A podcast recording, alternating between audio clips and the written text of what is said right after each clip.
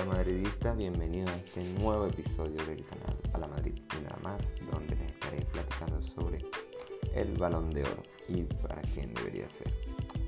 Sí que tenía mucho tiempo sin grabar, así que se los debía y ahí les va este nuevo episodio.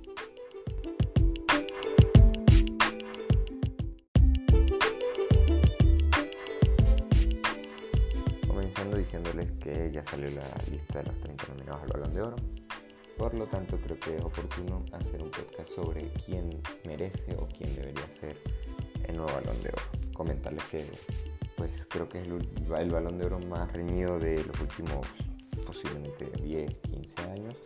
Así que probablemente nos requieremos una sorpresa con respecto al ganador.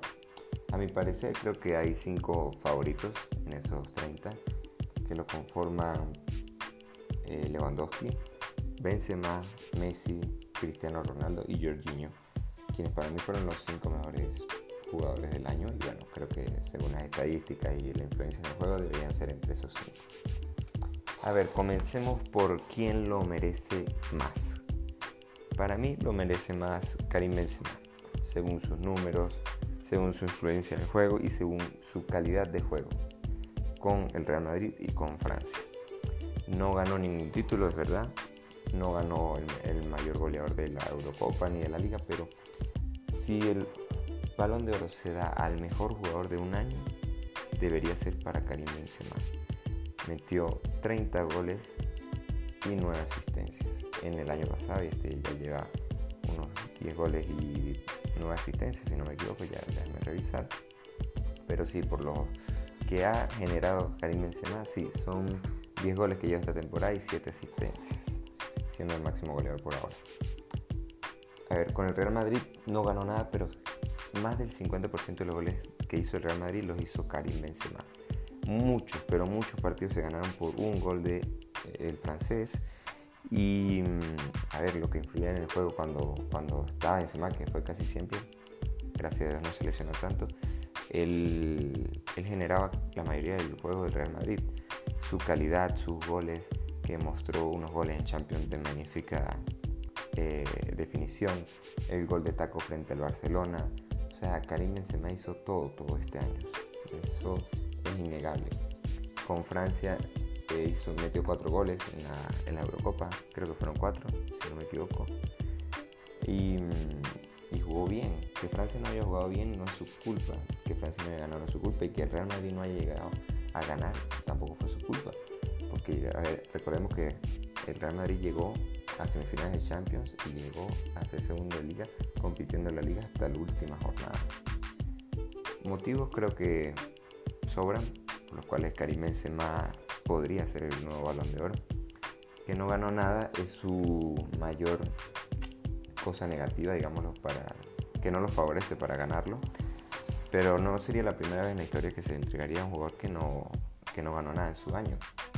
Y dado que este año tiene cierta, cierta igualdad o cierta competencia entre los ganadores, entre los nominados, pues no lo veo en ninguna exageración que Karim sea el nuevo balón de oro. Ahora analicemos un poco el año de los otros jugadores.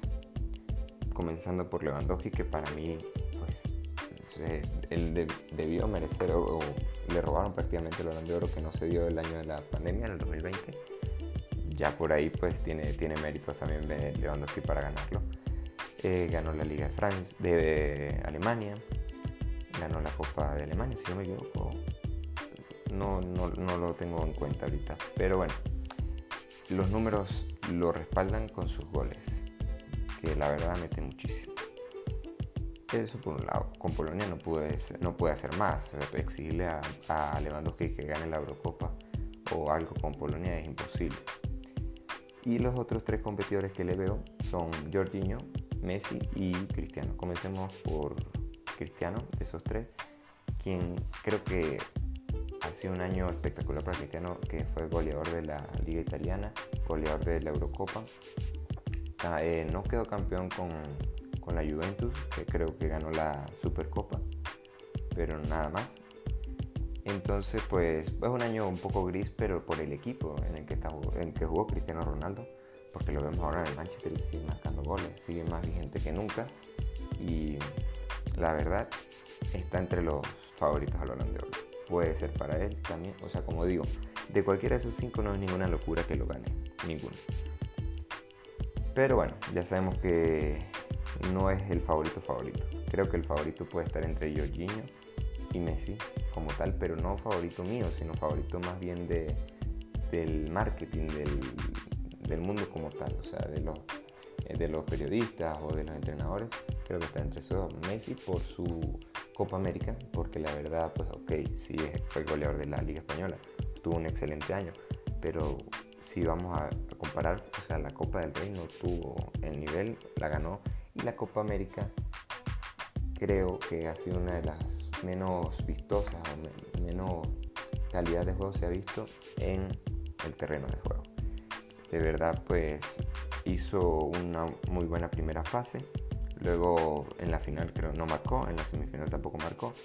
Y la final prácticamente se gana por Di María, que fue la única jugada en la que Argentina pudo influir en el juego. De resto lo controló Brasil y ese partido la verdad muy lamentable. Ese, ese juego, esa calidad de juego que no la vimos en la Eurocopa, en la Eurocopa fue totalmente distinto, donde hubo toque, hubo cada selección mostraba algo distinto. Así que sí, Messi puede ser un eh, ganador del balón de oro. Pues porque es Messi más que todo, porque ganó su tan ansiada copa con Argentina. Y ya venimos con el candidato que puede ser también más fuerte, que es Jorginho, el cual ganó Champions y ganó la, la Eurocopa en el mismo año. No es solo que las haya ganado, es que haya sido uno de los jugadores más importantes desde los dos equipos. En el Chelsea, titular indiscutible con Tuchel y con Mancini en Italia fue también el capo de la media cancha, digámoslo así. Así que sí, es uno de los más reñidos de la historia, el balón de oro. Pero pienso que, en mi opinión, y creo que en la de muchos, el nivel que mostró Karim Benzema y el nivel que sigue mostrando hoy Karim Benzema es meritorio del balón de oro. Déjame en los comentarios del Twitter o donde sea que hayas escuchado este podcast qué te parece mi opinión y qué te parece cuál es tu candidato a ser el balón de oro 2021. Chao, nos vemos la próxima.